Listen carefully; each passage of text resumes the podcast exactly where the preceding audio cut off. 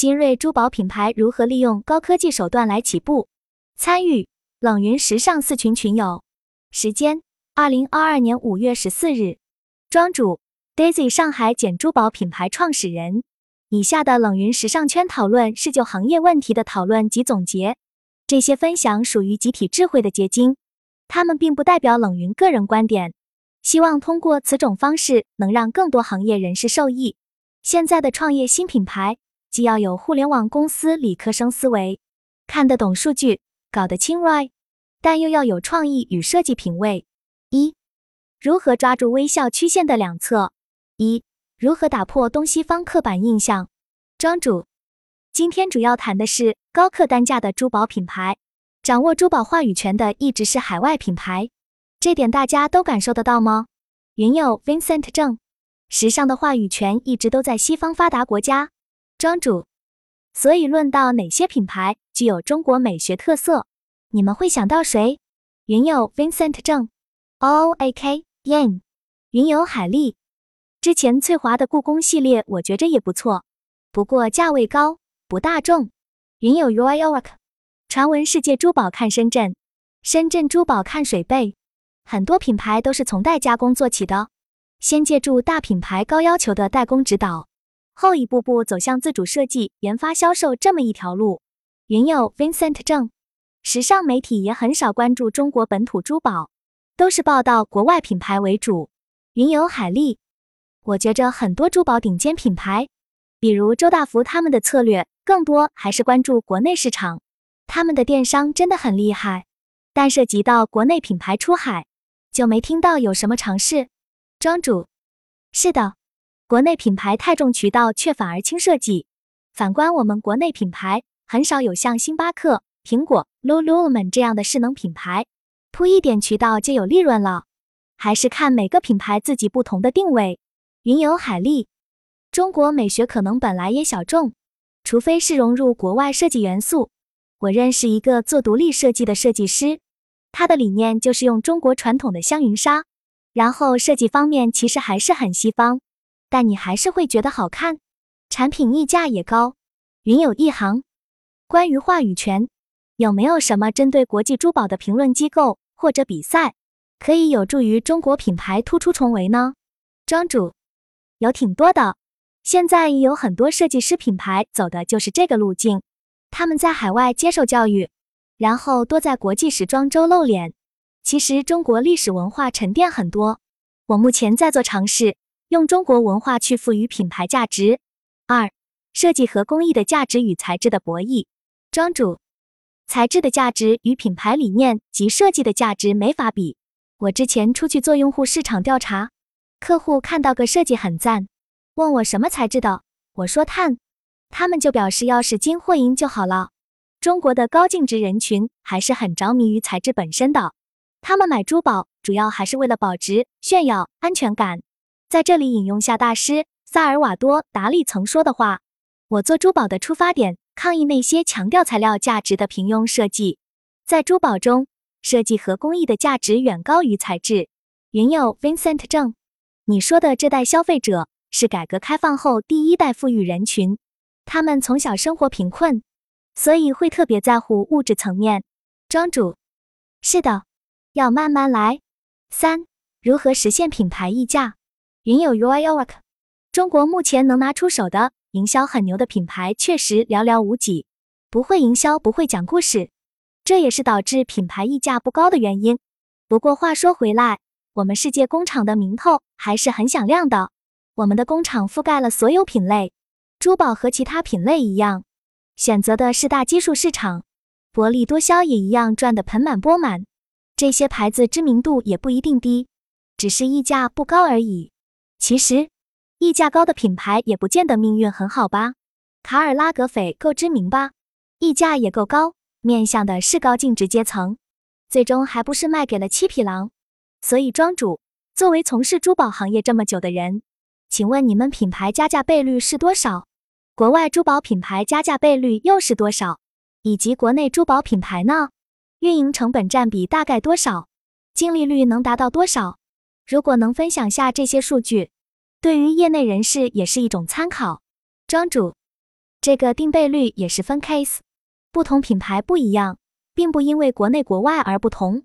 不过据我所知，一些高溢价品牌的产品成本会占到百分之五至百分之十，国内走量的珠宝品牌产品成本大概至少百分之五十，所以国内的毛利和净利水平是明显不如国际品牌的。二，新锐品牌的从零至一。一，疫情的当下，高溢价品牌选择出海还是墙内开花？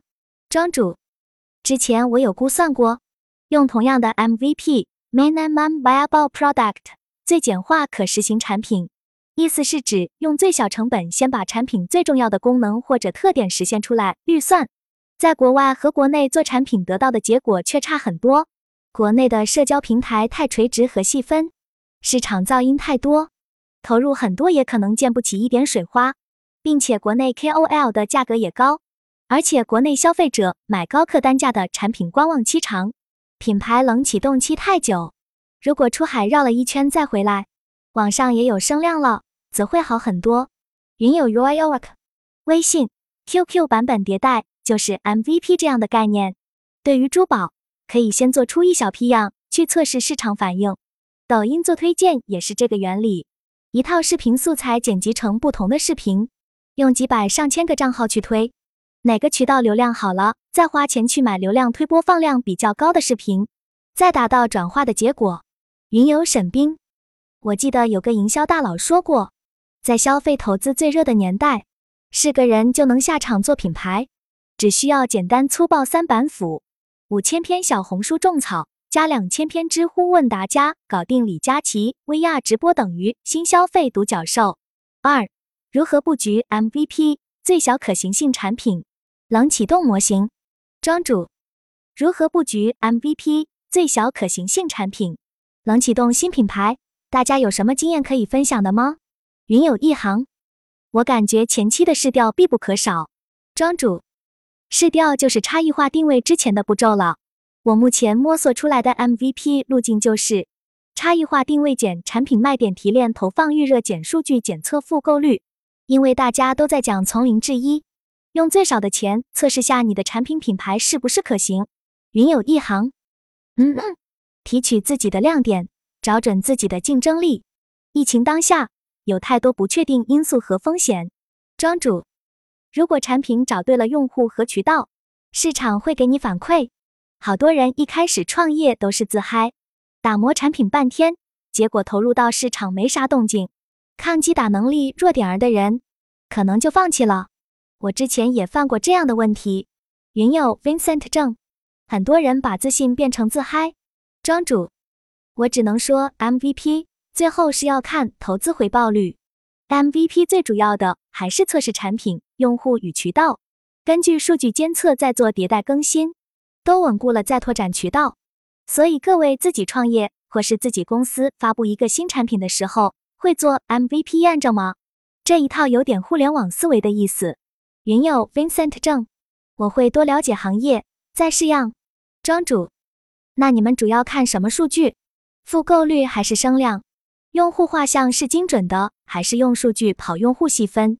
云友 Vincent 正，我们做二 B 业务和二 C 逻辑是一样，用户画像要准确，前期要做调查。三，如何匹配市场，建立价值敏感型用户关系？云有一行，在我的印象中。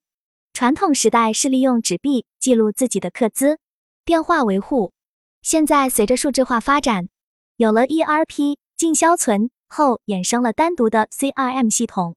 云有 Vincent 正，CRM 和 ERP 都是差不多时期开始火的。